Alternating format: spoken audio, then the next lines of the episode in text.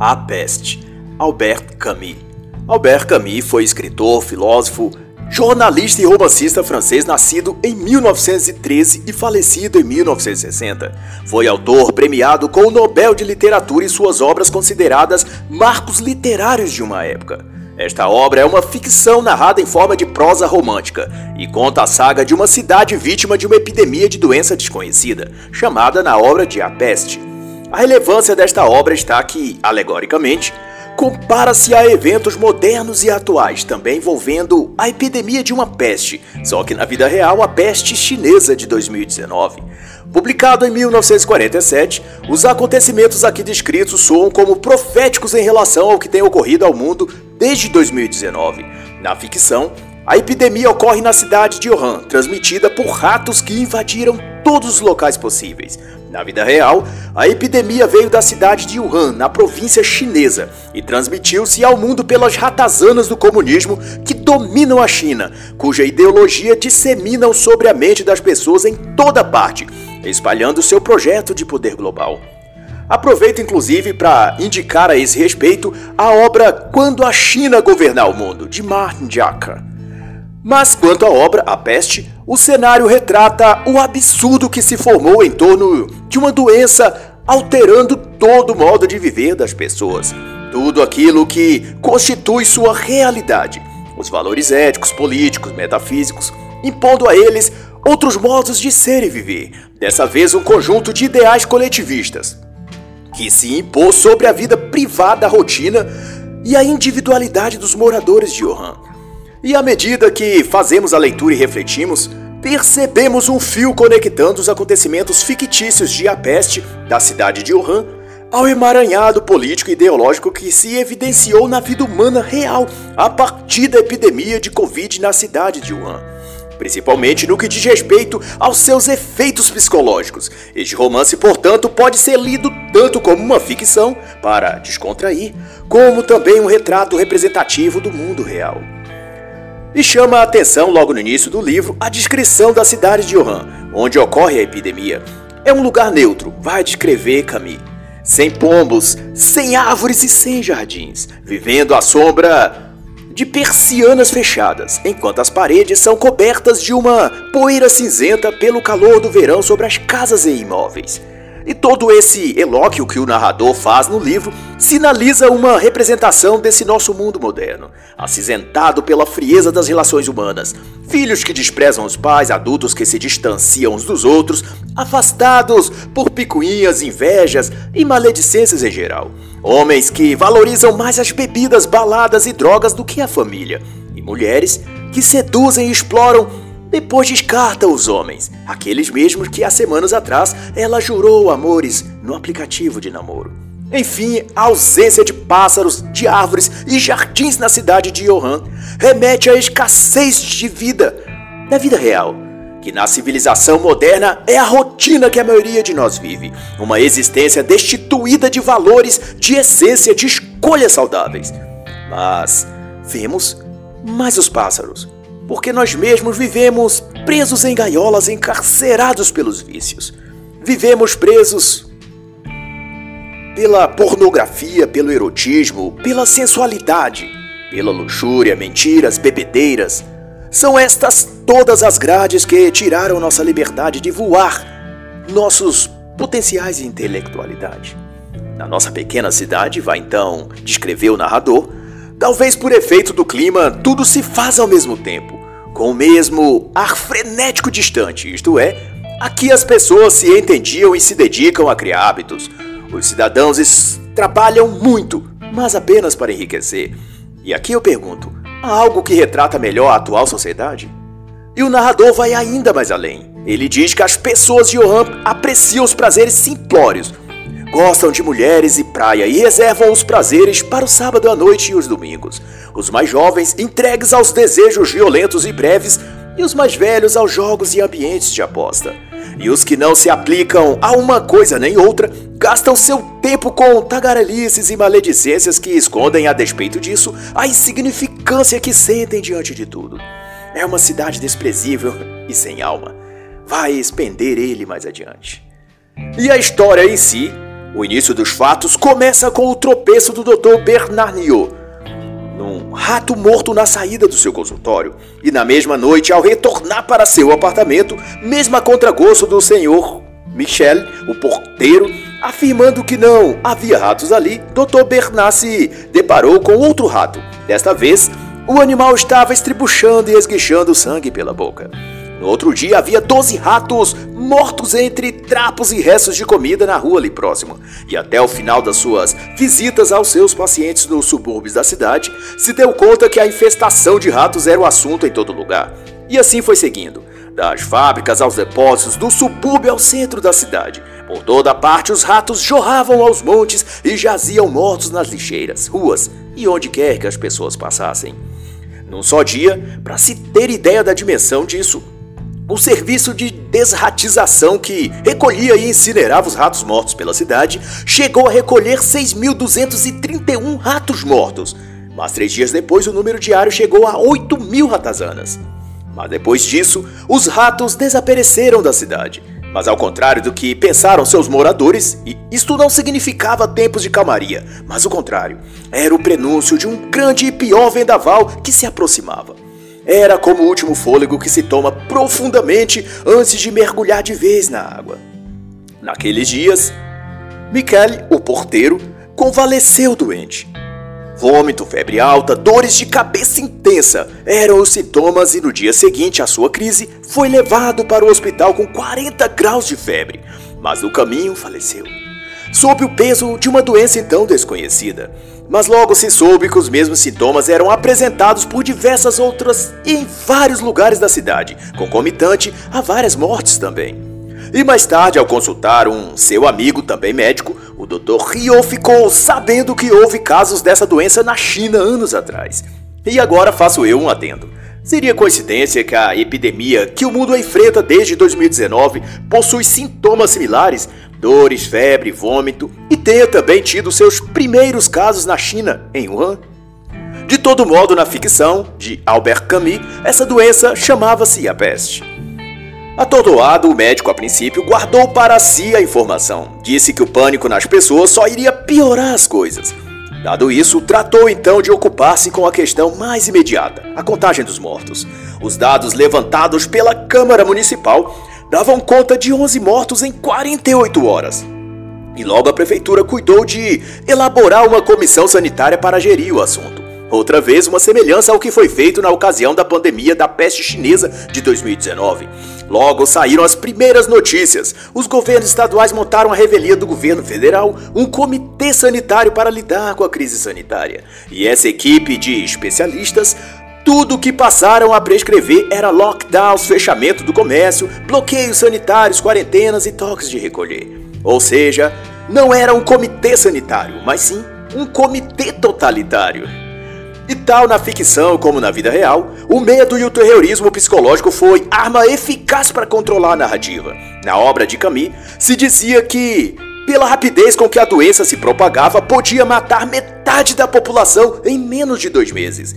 Alguém vê alguma similaridade com o alarmismo, dessa vez na vida real, disseminado por propagadores do caos como o senhor Attila Yamarino no início da pandemia do vírus chinês em 2019-2020? E novamente imitando a vida real, as medidas de combate à peste de Wuhan, como desinfecção de ambientes e veículos, higiene pessoal, recomendados a todos, não impediram que mais e mais pessoas se contaminassem e o número de mortos se multiplicava. Tal como na peste chinesa em Wuhan, em que quanto mais medidas sanitárias e isolamento social eram impostas ao povo, mais gente aparecia contaminada pelo vírus chinês. Em Wuhan, onde viviam os personagens de Albert Camus, foi também criado um hospital auxiliar, que hoje em dia seria chamado de hospital de campanha, à medida que o hospital da cidade não tinha número de leitos suficientes para internar todos os infectados, que aumentava a cada dia. Dr. Rio, que desde o início estava envolvido em todo aquele furacão, encomendou por intermédio da prefeitura vacinas e soro. Depois disso, Rio elaborou uma tabela com os dados estatísticos e números de mortos que já chegava a 40 por dia. A medida tomada pelo governo local a partir disso envolvia, dentre outras, a quarentena obrigatória, e dias depois o prefeito decretaria estado de emergência, ou estado de peste, como é dito na obra, e também o fechamento da cidade. Interessante que, na página 68, se narra algo sobre a peste de Wuhan que remete também a nossos dias, no caso da coronavirose. Diz o narrador que, como primeiro efeito, a invasão da doença obrigou as pessoas a agir como se não tivessem sentimentos. O que, é claro, foi se agravando à medida que o isolamento da cidade quarentena forçada foi afastando as pessoas do mundo exterior. E mais ainda, o narrador descreve a situação psicológica dos moradores de Johan da seguinte forma: era um sentimento de exílio, um vazio que trazíamos constantemente em nós, um desejo de voltar atrás ou de acelerar o tempo e ouvir então o anúncio de que a vida voltava ao normal. Cada um buscava uma maneira de enganar a dor à medida que essa amargura se estendia ao longo dos meses. E outra declaração do narrador traduz ainda melhor a condição psicológica daquela sociedade ao passar por aquela epidemia. Nesse momento, vai então descrever o narrador, o desmoronar da coragem, da vontade e da paciência era tão brusco que lhes parecia que não poderiam jamais sair desse precipício. Então, restringiam-se a não pensar mais na libertação, a não ser voltar para o futuro e a manter sempre, por assim dizer, os olhos baixos. Era um jeito de recusar o combate, fechar a guarda e evitar do modo que pudessem o desmoramento por completo. Cada um enraizando-se na sua própria dor.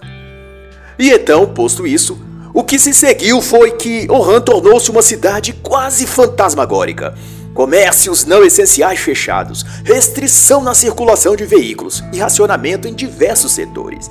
Outro fato pertinente é que enquanto o pároco local reunia os fiéis em oração e organizara uma missa solene em que a homilia confortou e encorajou a muitos, alguns como o próprio Dr. Rio julgavam tais como obscurantismo inútil. Rio, como homem da ciência, era pragmático e racional. No entanto, como o próprio padre dizia, a espiritualidade em meio àquilo tudo não era um obstáculo, mas um reforço no combate à epidemia, pois a fé naquele momento podia ser o que impediria de muitos se jogarem ao desespero e faria outros tanto encontrar força para lutar e não cair na loucura coletiva. Nem se render psicologicamente, o que tornaria todo o esforço médico de homens racionais como o Dr. Rio ser em vão. Pois quando a mente e a alma desiste, não há medicamento que faça efeito. Exemplo do que a loucura e desespero numa situação pandêmica pode causar, quando se é tomado de total perda da fé e o medo, está relatado na página 101, em que diz o narrador que alguns da cidade perdiam a cabeça entre o calor e a peste e deixavam-se arrastar pela violência para fugir da cidade. E sete páginas adiante, o narrador numa outra situação psicológica muito realística, também aos nossos tempos, narra que com o número de vítimas calculado em cerca de 700 por semana, apoderou-se da cidade uma espécie de abatimento. Descreve-se sobre o clima emocional diante da peste. De algumas casas, continua a dizer, saíam gemidos. Antes, viam-se curiosos que paravam na rua à escuta mas depois parecia que o coração de todos tinha endurecido e que caminhavam ou viviam ao lado dos que sofriam, como se fosse já o estado natural de ser das pessoas. Para piorar, os decretos proibiam as pessoas de sair e ameaçavam de prisão os infratores. Nas ruas, aos poucos que ainda saíam, ninguém ria, a não ser os bêbados, vai enfatizar o narrador. E entre as mortes da noite e as agonias do dia, as lojas seguiam fechadas e os jornais ocupavam-se apenas da contagem dos mortos. 92, 107, 120 mortes por dia. Era a manchete diária. Diariamente também, as comissões sanitárias criadas para tratar a pandemia passava pacientemente as fichas dos novos casos que iam surgindo e organizando com esses dados as curvas estatísticas devidas. Até parece, falando assim, do afamado e nunca alcançado achatamento da curva, que tanto se alegou na mídia pelos ditos especialistas no caso da peste chinesa desde 2019 no mundo. E foi justamente sob essa alegação que prefeitos e governadores autoritariamente decretaram lockdowns, fechamento do comércio e quarentena forçada. Mas as estatísticas podem muito bem ser manipuladas para enganar e distorcer os números. É o que mostra Terry Hirth na obra que muito recomendo, Como Mentir com Estatísticas. E quando uma das comissões discutiam com o médico à frente dos hospitais de campanha, o Dr. Rio, quanto a tomar medidas ainda mais duras no combate à epidemia, Nesse momento da leitura, imaginei o governador de São Paulo, João Dória, discutindo com seu secretário de saúde ou com outros governadores, disputando quem dentre eles era capaz de confabular as medidas draconianas mais opressoras em nome da saúde e bem-estar da coletividade. e era bem isso o que acontecia. Em reuniões semi-secretas e encontros furtivos, Dr. Rio encontrava-se com alguns comissários e representantes da prefeitura e das forças armadas, propondo que devido ao agravamento da doença epidêmica poderia ser o caso de construírem tendas afastadas da cidade onde isolar os enfermos sob guarda militar e cuidados médicos obrigatórios. E para auto-justificarem-se, diziam, mais para convencer a si mesmos do que aos outros, que os números indicam que a situação é grave. São necessárias medidas ainda mais excepcionais. É preciso que cada um respeite a todos e cumpra o seu dever. Aquela altura, conta-se em outra parte o narrador, já não havia destinos individuais, mas uma história coletiva que era pestes e os sentimentos compartilhados por todos. Separação, exílio, medo, revolta era o que havia de comum entre todas as pessoas. E diante disso, os poucos transeuntes que se arriscavam nas ruas passavam apressados, curvados para a frente, com a mão ou lenço sobre a boca. O vento, vai então dizer o narrador, tornou-se particularmente temido pelos habitantes de Johan. À noite, todos tinham pressa de voltar para casa. No crepúsculo, as ruas ficavam verdadeiramente desertas e só o vento soltava lamúrias contínuas. Era uma cidade deserta branca de poeira, saturada de odores, sonora aos gritos do vento, gemendo como uma ilha infeliz. Acusava-se o vento de transportar os germes da infecção. E como atributo adicional, todos tinham de seguir isolados, pois ao que parecia a doença empenhava-se em atacar particularmente aqueles que tinham adquirido o hábito de viver em grupo. E assim, a doença aparentemente tinha forçado os habitantes a quebrar o hábito das reuniões e associações ou encontros, isolando os indivíduos cada um à sua própria solidão. Em consequência, a violência, saques e arrombamentos explodiam pela cidade. Via-se um sopro de revolução sendo formado, apaziguado por alguns, incentivado por outros, e que só piorava o caos à medida que casas eram interditadas por motivos sanitários o que levou ao governo local decretar estado de sítio e houve até execuções e toque de recolher. E cada evento novo que se desenrolava parecia a gota d'água no oceano prestes a transbordar. E assim se descreve a cena. A grande cidade silenciosa era então um aglomerado de pedra e ferro, indiferente ao andar apressado de um ou outro transente ou latido de um cão para a qual os rostos de seus habitantes eram nada mais que imagens deterioradas sob um céu espesso nas encruzilhadas sem vida. Brutos insensíveis de um reino imóvel, uma necrópole de pedra em que a peste fez calar enfim suas vozes.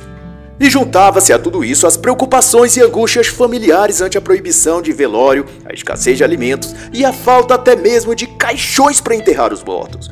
Mas como também faltava lugar no cemitério para enterrar os falecidos, optou-se por despejar os corpos em fossas coletivas, separadas apenas por sexo, masculino e feminino. Mas tudo isso era feito com a impávia do poder público de arrogar para si a chancela de que fazia um bom serviço e cumpria o seu dever. Apressadamente, os corpos eram lançados nas fossas. É narrado na página 166. Mal tinha acabado de cair, já as pás de cal se abatiam sobre os rostos, e a terra os cobria de modo anônimo, nas covas que se abriam cada vez mais profundas. De todo modo, o compasso da vida seguia o ritmo das estatísticas. Sobre os mortos pela peste, registradas dia a dia entre o odor dos mortos e a sirene das ambulâncias, enquanto todos esperavam numa espécie de estranha paciência sem futuro, quando tudo aquilo viria então ao seu desfecho final. Em meio a isso tudo, a mensagem de conforto e esperança era encontrada nas palavras do padre Panielu, de que é preciso ser aquele que fica. No excesso das dores, no cume das aparentes injustiças, quando a morte pela peste insistia em não poupar nem as crianças, é preciso continuar a crer, insistir nos passos, seguir sempre em frente, pois o amor de Deus é um amor difícil, forjado apenas no calor das dificuldades. Não muito depois desse sermão, o contrito bispo veio a falecer, deitado numa cama em casa de uma bondosa senhora que lhe abrigou caridosamente durante os dias de epidemia, segurando o crucifixo e após ter dito com um leve sorriso: Ficarei perto do Senhor, meu Deus. Foi então, por meados de dezembro e janeiro em diante, que a infecção recuava. A doença, que de então já havia assumido uma forma pulmonar, parecia estar se retirando. Até os ratos voltaram a circular nos becos e bueiros, e vivos e agitados, catando e roendo restos de comida onde quer que encontrassem.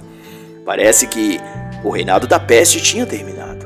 Em 25 de janeiro, a esperança, até então tímida e contida, deu lugar a uma declarada manifestação de contentamento, quando cidadãos sobreviventes de Wuhan Tomaram as ruas sorridentes e ruidosos, arrebatados todos pelo sentimento de alegria e alívio, compartilhando todos os espaços raios de sol que iluminava a cidade, brigando contra aquele mês frio.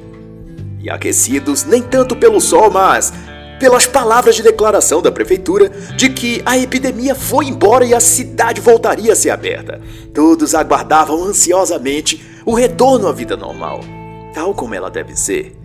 E então, na madrugada de uma bela manhã de fevereiro, as portas da cidade abriram-se. E nas estações, ônibus e trens desembarcavam familiares que há meses estavam longe de seus entes queridos. E para eles, a nova vida que teriam dali para frente começava com um abraço na pessoa que ele amava.